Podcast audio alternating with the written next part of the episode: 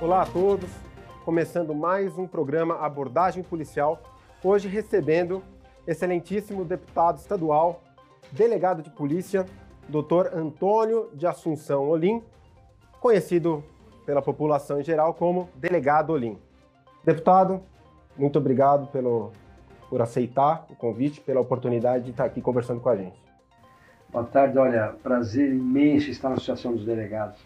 Minha casa, que me sinto bem e fico muito lisonjeado de você ter me convidado. Eu sei que você fez alguns programas, eu sou um dos primeiros a vir aqui, viu? Do, aliás, o delegado geral, gostei muito e eu acho importante. Parabéns, uh, presidente, parabéns. A gente que agradece a oportunidade.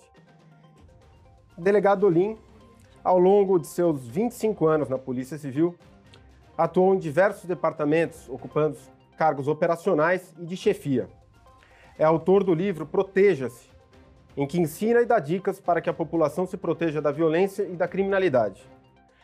Delegado Olim está em seu segundo mandato como deputado estadual e dentre seus pleitos estão a valorização da classe policial civil e a luta pela consolidação de projetos em segurança pública.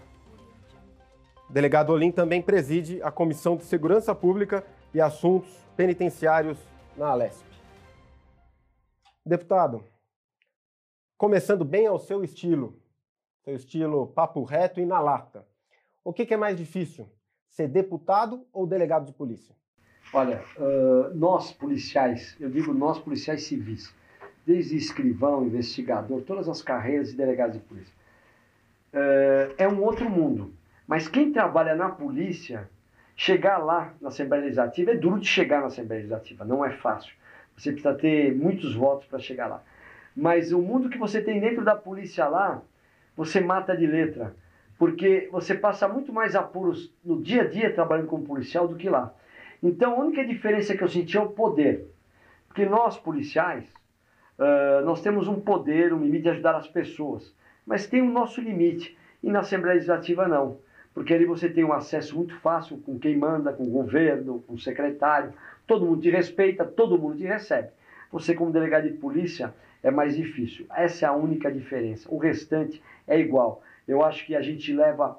Eu, para mim, foi muito fácil levar aqueles deputados sendo policial, porque nós estamos acostumados no nosso dia a dia. É um dia a dia, cada dia você é uma emoção como policial.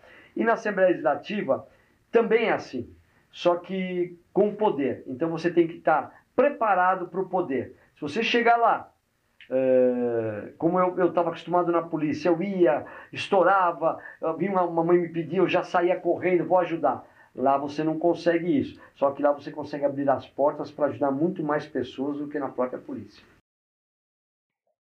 O que, que te fez tomar essa decisão de sair da polícia e ir para a política? É que eu vou, eu, por que, que eu fiz isso?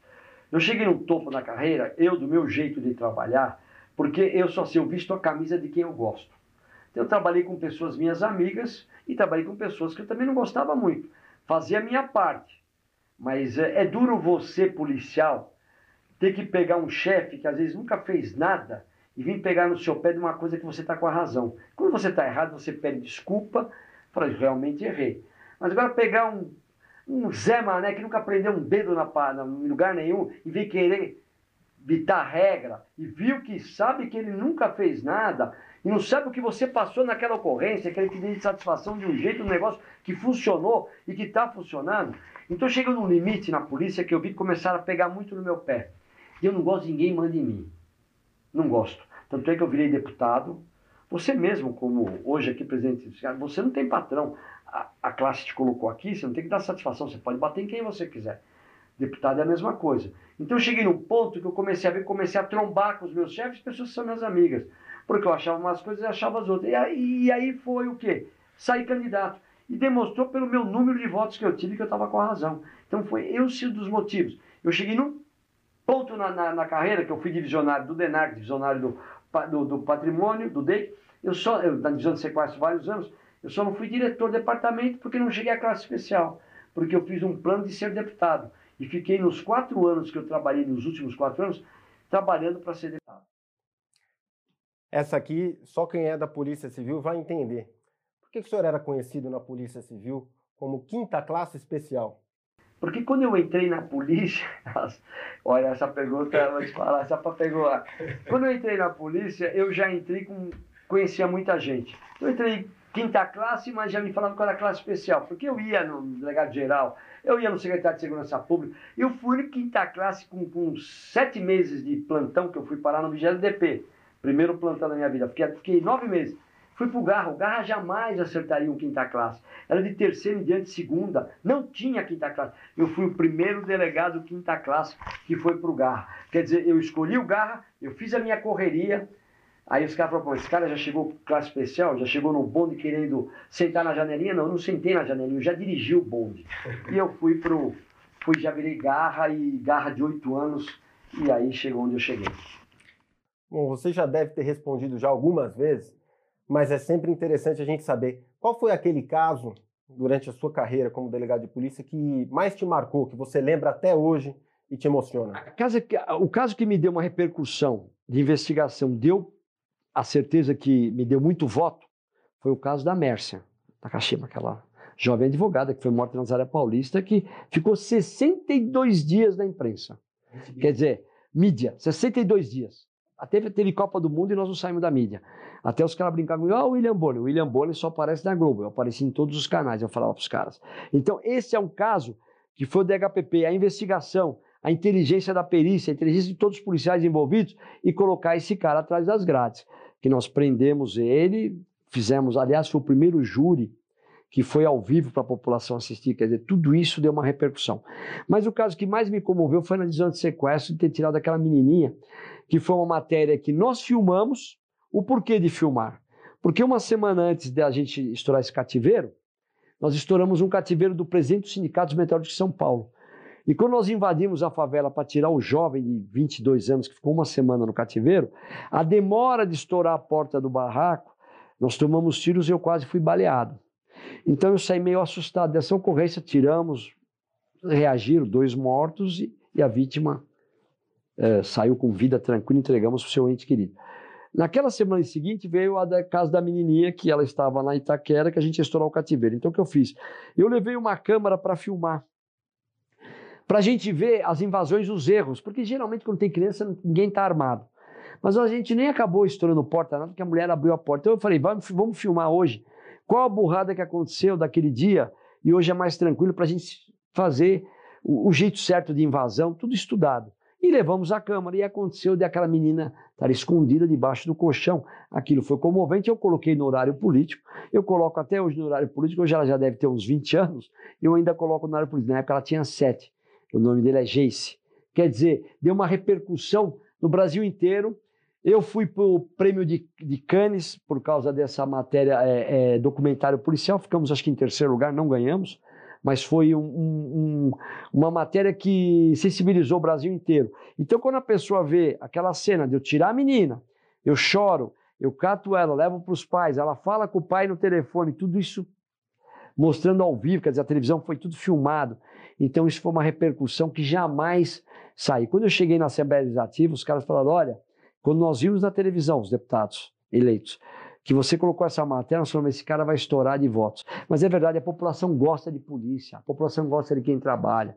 O policial, você anda na periferia comigo, ou quem for, se você andar hoje com o Palumo, que é nosso colega, ou quem for, que aparece direto, trabalha, o Nico, então nem se fale, mas qualquer um de nós, você, todo mundo, a população gosta, a população gosta de quem trabalhar para ela. Ela cumprimenta, ela tira foto. Quem não gosta da gente é bandido, mas a população do bem gosta da gente. E sem dúvida alguma, essa é a maior recompensa do nosso trabalho. Não tem nada mais gratificante, nenhuma profissão, nem juiz, nem promotor, só policiais, pode ser civil, guarda, polícia militar. Você pegar um ente querido e entregar um sequestro para a família, levar uma criança, ou levar uma, uma senhora, ou um senhor, ou recuperar um carro daquela pessoa que roubaram e ele está pagando o carnezinho dele e devolver para ele. Não tem nenhuma profissão é mais gratificante que a nossa. Medicina, posso dizer, de salvar vidas. Só. Sente saudades da hum. carreira? De ir para a rua? Não tem momento que você tem vontade de pegar a sua viatura a, não tenha, não tenha dúvida que eu acompanho direto o que está acontecendo. Eu tenho uma viatura hoje que é uma viatura com sirene, com luzes, tudo que tem direito igual uma viatura. E eu chego junto. Quer dizer, é, isso está no sangue da gente. Essa coisa eu sinto de poder chegar mais rápido e ajudar. Isso, como deputado, é o que eu falei, você tem um, um, um maior poder de poder ajudar. Mas aquele imediato é mais complicado.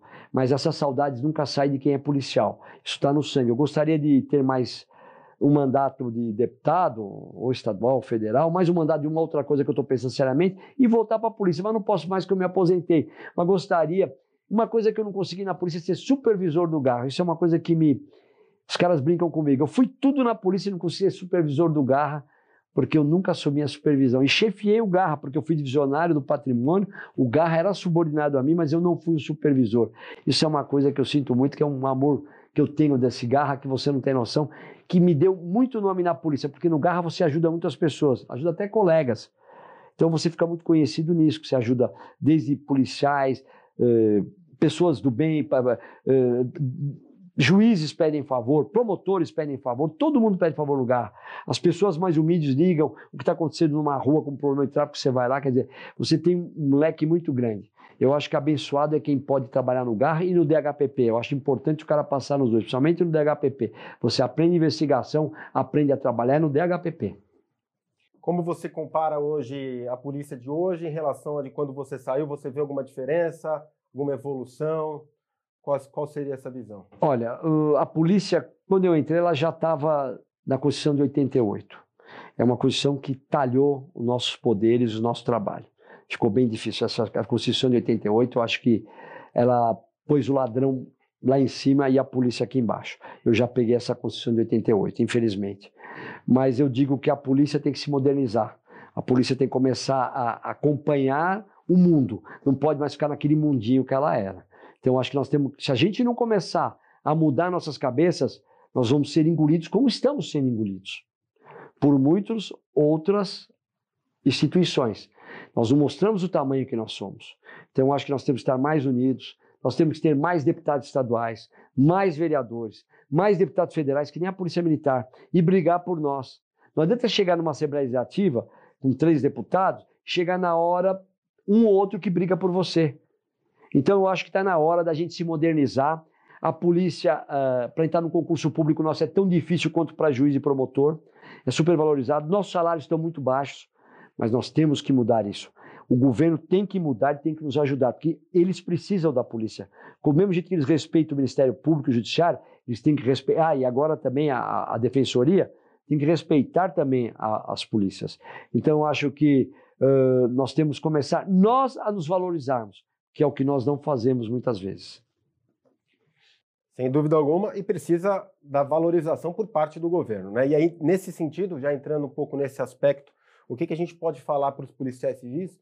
Você que é um parlamentar hoje que integra a base do governo, quais as perspectivas que nós, policiais civis, podemos ter para o futuro? Então, veja bem, o mundo mudou, né, doutor Gustavo? O mundo mudou, essa pandemia mudou o mercado, essa pandemia veio uh, colocou todo mundo no mesmo, na, mesmo, na mesma, no mesmo saco, é rico, pobre, tem risco de pegar a doença, não tem essa, uns mais, outros menos, mas eu acho que muita coisa que a gente ia cobrar, eu vi hoje uma reunião que eu tive no Palácio, acabei de vir do Palácio dos Bandeirantes, vai vir uma reforma administrativa, e eu acho que para a polícia nós não vamos, uh, vamos mexer muito com a gente, mas o funcionalismo público em si já mexeu em Brasília, todos os estados já fizeram a sua reforma administrativa, faltam só dois fazer, São Paulo e mais um. Então eu acho que nós vamos poder brigar para a gente ficar, que o, doutor, o delegado-geral de polícia está tá fazendo o, uh, um plano para que a gente tenha uma carreira diferente para levar para o governador, só que com a pandemia mudou tudo. Ele falava tanto que nós teríamos os melhores salários, agora eu não sei mais nada dizer para você. Nós temos 10 bilhões, nós temos 214 milhões, 214 bilhões de arrecadação para o ano que vem. E temos 225 bilhões de orçamento. Está faltando 10 bilhões para fechar a conta.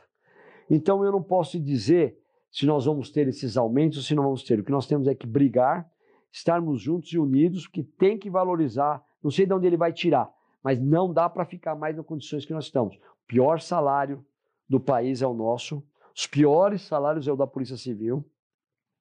A Polícia Militar não entrou na nossa Previdência, porque ela veio junto com o Exército, mas você viu que você brigou pela nossa Previdência e só não ficou pior que nós tivemos um líder do governo que estava junto com a gente, nós tivemos um presidente da Assembleia que nos ajudou e que você, eu tenho que falar, você e seus assessores, nossos colegas, acompanharam o dia a dia, como também o delegado-geral de polícia, o doutor Rui, todos unidos para não ficar pior do que estava.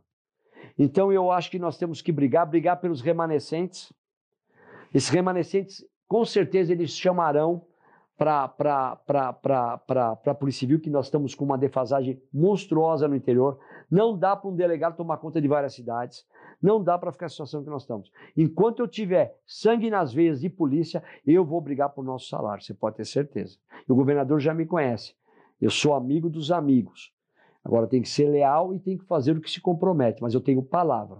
E eu vou esperar, não vou dizer que ele é sem palavra. Eu vou aguardar até ver como é que fica, porque a pandemia veio para dar uma mudada. Mas eu acho que ele pode estudar, que ele sabe que a polícia, do jeito que está, não pode continuar trabalhando para ele do jeito que está trabalhando, e com dando, uh, prendendo. Em São Paulo não tem ladrão famoso, não tem um ladrão que a gente não prendeu de algum grande roubo de alguma coisa. Então acho que ele tem que começar a valorizar os policiais que ele tem. Ele fala tanto que a polícia é o, é o carro-chefe dele, então eu não estou vendo ainda, então nós vamos começar a brigar pelos salários e tudo mais, que nós ganhamos 5% e perdemos no, na nossa previdência. Então eu acho que está muito difícil. Bom, eu, durante o nosso convívio aí, durante algumas lutas que travamos juntas, a da Previdência foi uma delas, em que a gente conseguiu minimizar realmente muitos, muito muitos importante danos. que você falou, minimizou, porque ia ser muito pior. Exatamente. Então eu sou testemunha, de fato, deputado, do seu amor pela Polícia Civil. né? Então, é, você reitera agora, nesse sentido, os- essa- esse compromisso de continuar lutando pela valorização da Polícia Civil, pela valorização de salários, pela convocação dos remanescentes. Temos aproximadamente 700 é, remanescentes, Que candidatos vida aprovados, que deram a vida e estão prontos para trabalhar, estão querendo trabalhar pela segurança pública da população paulista. Essa também é uma bandeira que o senhor E se nós vamos pegar essa bandeira já, vamos fazer imediatamente aqui. Eu não me. Hoje eu estava com muita coisa, mas eu podia ter já dado uma cobrada. Mas eu tenho uma outra reunião, porque é o Rodrigo Garcia que, que acerta tudo isso. Nós vamos para cima dele, vamos chamar os remanescentes, vamos brigar. Enquanto eu. Eu estou aqui porque eu sou policial, eu só fui eleito porque eu- a Polícia Civil me elegeu. Eu, tive, eu fui eleito porque eu trabalhei, eu mostrei meu trabalho para a população, mas por causa da Polícia Civil. Então eu não posso virar a cara para a Polícia Civil, para ninguém, nem delegado, nem nenhum dos policiais.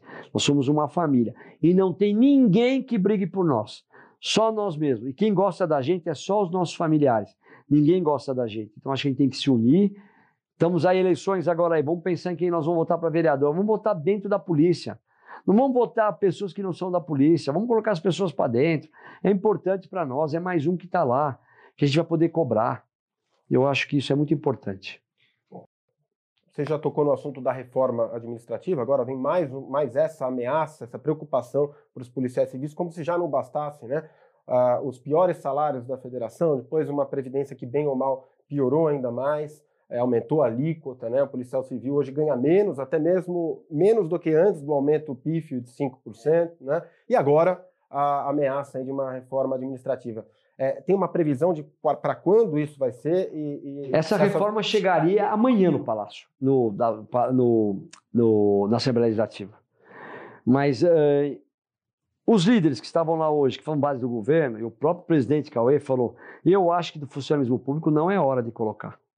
Vamos com calma. Primeiro a tributária, porque eles querem umas arrecadações, tudo bem, algumas isenções que eles dão que eles querem acabar. PVA, pagamento eh, de multas para poder liberar para pagar em tantos anos, tem muita gente atrasada, para ajudar as pessoas, tem que ser aprovado pela Assembleia. Então, eu acho isso e, já vai entrar, já deve chegar amanhã. E eu acho que a reforma administrativa, uma coisinha ou outra vai entrar, que não acho que prejudica os policiais civis. E mais para frente virá uma, uma, uma, uma reforma, mas acredito eu que o doutor Rui, nós que estamos na Assembleia, vamos chamar você também, o Carlão sabe como, que na hora que eles já falaram, eles já olharam para mim hoje lá, né? mas eu vi muitas coisas ali que eu acho que dá para a gente fazer uns assertivos. Por exemplo, esse negócio de foto, uh, falta abonada, direito a três faltas, isso aí vai acabar. Isso aí vai acabar, vai acabar, é certeza que vai acabar. Uh, quem tem o direito adquirido já dos quinquênios, licença-prêmio, tudo bem. Daqui para frente, acredito eu que não tenha mais.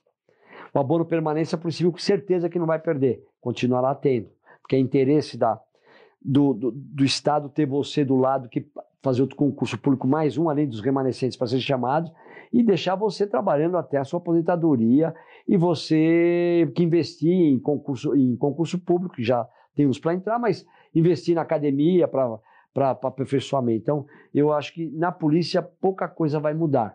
Mas agora aquelas coisas de praxe que você já sabe, quinquênio, é, licença prêmio, isso futuramente eu acredito que já no Brasil inteiro já acabou, aqui também deva acabar. Sabemos que há interesse do governo, já ouvimos dizer, né, que haveria um interesse do próprio governo de fazer uma migração do sistema de vencimentos para o sistema de subsídio. Né? Então, isso é uma que nós vamos brigar. Aliado a uma reforma a uma reestruturação do, da, da carreira Isso. Civil, é, poderia acabar Escolheríamos, gerando, né? Ser, poderia ser uma opção e poderia acabar gerando também uma situação até mais benéfica. A gente pode também lutar por Eu acho que nós sentido. vamos ter que lutar por isso. E eu acho que é isso que o delegado-geral está fazendo, que é para quê? Para que o policial civil vá para o subsídio, vai ganhar mais, vai ser muito melhor para ele do que atual do jeito que ele está porque sai um pouco fora também desse do funcionalismo público que der para um tem que dar para outro, então a gente consegue chegar com um acordo melhor. Eu acho que vai para esse lado, mas imediatamente o que eu posso dizer que eu tenho certeza que vem é isso: é, quinquênio, licença prêmio, que na verdade nós recebemos uma de três, a gente pode receber uma, é isso? Duas você é, descansa. Antigamente não recebia nenhuma licença prêmio. O judiciário recebe. Isso aí eu acho que vai acabar. Eu acho que quem tem direito, tem direito. Daqui para frente, acredito eu que isso deva acabar, porque já acabou no Brasil inteiro, entendeu? Temos então mais uma grande luta e mais uma batalha pela frente que certamente a gente vai travar juntos em prol da Muita defesa coisa que dos não dá para tirar. Lógico, policiais públicos e policiais civis. Vamos, vamos brigar. Como brigamos, se a Previdência, eu, eu, eu deixo bem claro, se a Previdência está ruim, se não fosse o que nós fizemos aqui, todos os dias lá trabalhando até tarde, estaria muito pior. Principalmente o pessoal de 2006 a 2013. Esses teriam direito a 60% só na hora que fosse aposentar. E hoje, se você fizer a conta, chega nos 94%. Quer dizer, e quem entrou depois já sabe dos seus direitos, que já entrou com essa previdência. E agora vamos brigar para que a gente não perca mais, para que a gente consiga uh, ganhar melhor e consiga manter uh, algumas coisas. Outras, com certeza, futuramente não teremos mais só os direitos adquiridos. Deputado, remetendo um pouco para o nome do nosso programa, abordagem policial, recentemente a gente teve um fato trágico, tristíssimo e lastimável, que resultou na morte de três policiais militares durante uma abordagem a um falso policial civil que apresentou uma carteira funcional falsa de policial civil. Né? Como que a gente poderia evitar situações como essa? Olha, hoje, a primeira coisa que eu acordei, eu liguei hoje para o delegado-geral de polícia e liguei para o doutor Youssef, secretário executivo para que ele falasse com o general, para que o general fizesse um protocolo de abordagem policial civil. Porque o que vai acontecer? Esse fato deixou os policiais militares agora completamente transtornados do que aconteceu. Que na realidade nós policiais sabemos jamais nós chegamos já damos a arma para o policial militar na abordagem. Nós já chegamos, olha aqui minha carteira, pode mostrar a carteira. Eu nunca dei minha arma na mão de nenhum policial. A minha arma sempre ficou comigo. E todas as vezes que eu fui em ocorrências que o policial militar tinha pego a arma do policial, a primeira coisa, devolve a arma. Não é flagrante nada, porque ah, numa abordagem, a arma é do policial, você não tem que pôr a mão. Mas é aquilo, você viu o fato que aconteceu. Foram três que morreram. Quer dizer, ele parou, se identificou como policial, carteira fria, ele já desconfiou, já devia ter revistado, cara. Eu acho que esse policial aqui ele não é policial. Deu pro azar, ele deu uma arma na mão dele, tinha uma outra 9mm e acabou matando todos eles e morreu porque tomou um tiro do motorista. Quer dizer, acho que nós temos que ter um protocolo de abordagem da Polícia Civil. Infelizmente, três pais de família, um com duas crianças pequenas que vão nascer, morreram. Então, nós não podemos ter problema. Eu falei hoje para o governador, o, o Rodrigo Garcia. Falei, é bom ter um protocolo e o senhor autorize que nós fazemos a nossa carteira nacional, que é no Brasil inteiro igual. É um milhão o custo que hoje me falaram, para todos os policiais Temos o dinheiro do RGD, que é a mesma empresa que faz RGD, que faz as nossas identidades, consegue fazer a nossa funcional. Que é o QR Code. Então, quer dizer, o, o, o, ele me pediu para falar com o Rodrigo Garcia. Eu falei, então, Rodrigo, libere esse um milhão do RGD. Estava até o tal do secretário Mauro, que é o que cuida do dinheiro, agora que é um cara novo que o Dória colocou, que é do tempo do Serra. Libere esse um milhão para não ter problemas, porque o que vai acontecer? O policial militar pegou a carteira, ele vai lá, ele passa, ele já vê o policial, dá para saber tudo, entendeu? Não podemos mais ficar à mercê dessa bagunça que vai acontecer. Vão abordar agora, vão começar a revistar, tirar a arma de policial, vai dar briga na rua. Falei, é melhor você não ver essa briga. Deixei bem claro. Eu briguei muitas vezes, eu fui muita ocorrência de briga do Garra, de sequestro, que era com policial militar. Nós não estamos para brigar, nós estamos para somar. Só que, com esse fato, ou a gente faz logo as carteiras. Um milhão de reais não é dinheiro. Faça as carteiras novas, o policial militar né? quer, tá aqui a carteira, o senhor passa aí, olha tudo e acabou. Não dá para ficar com essa funcional, qualquer um falsifica. E é o que aconteceu. Esse pagava uma de policial, a família dele inteira achava que ele era policial, e ele matou três pais de família que são de força tática. Policial militar para chegar na força tática não é qualquer um. Quer dizer, foi enganado por um bandido que acabou mandando três pais de família embora para o outro lado. Então há perspectiva aqui, Sim. em primeira mão. Hoje foi conversado. Notícia e um protocolo também para o jeito funcional. de revistar para não dar problema. Certo. Porque não adianta. Todos têm que ser revistados igual, sei, mas a polícia é diferente. Você identificou, o policial está armado.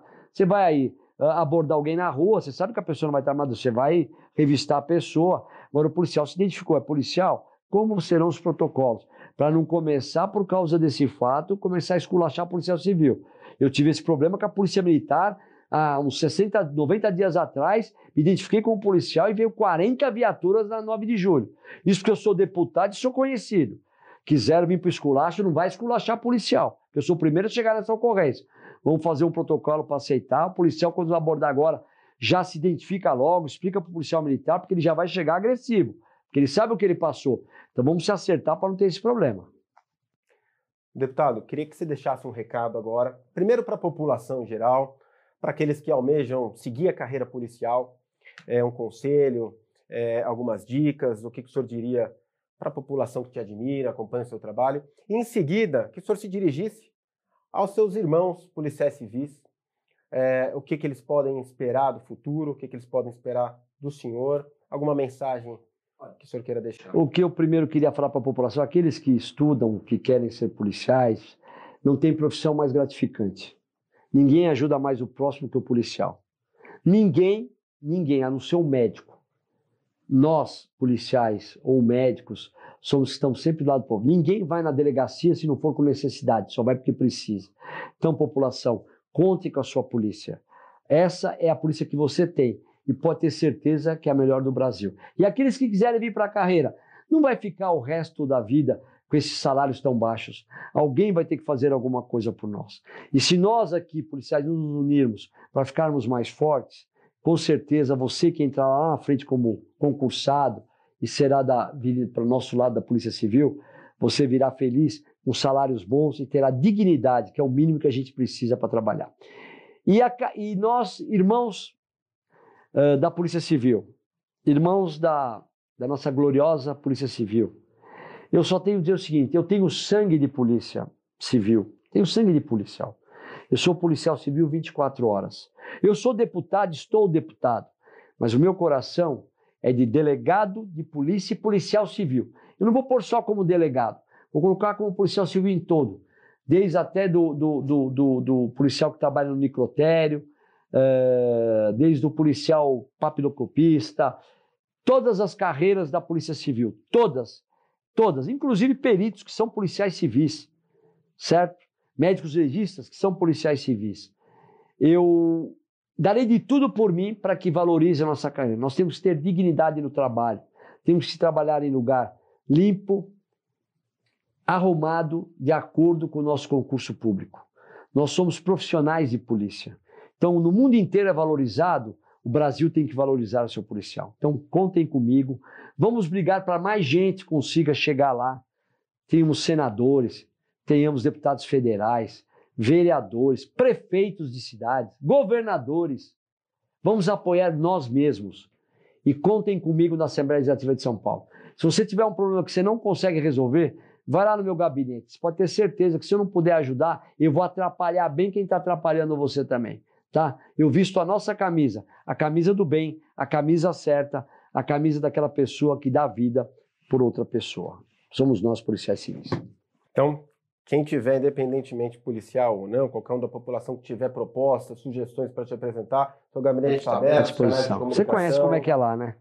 Realmente. Lá não tem. Sou líder do partido, sou presidente de comissão e vou te falar, faço parte hoje dos dez deputados que na Assembleia Legislativa respeitam, que vão, vão brigar e vai conseguir o que precisa. Porque você sabe que tudo na vida é assim, né? Na polícia também tem as pessoas que mais se conhecem, na Assembleia também. Os caminhos para conseguir aquilo que é importante para a população.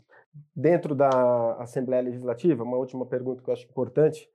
A Polícia Civil hoje tem uma base de apoio, é bem vista. A Polícia Civil foi muito bem vista pela competência sua e das pessoas que você levou lá na Previdência, que levou o pessoal a discutir no Palácio, como você foi, e discutiu de nível com secretários que achavam que mandavam mais do que todo mundo, que sabiam mais sobre Previdência. E nós demos um show na Previdência, mostrando que eles estavam errados. Está lembrado disso? Na SPPrev, o que vocês fizeram com a SPPrev? Puseram a SPPrev no lugar dela.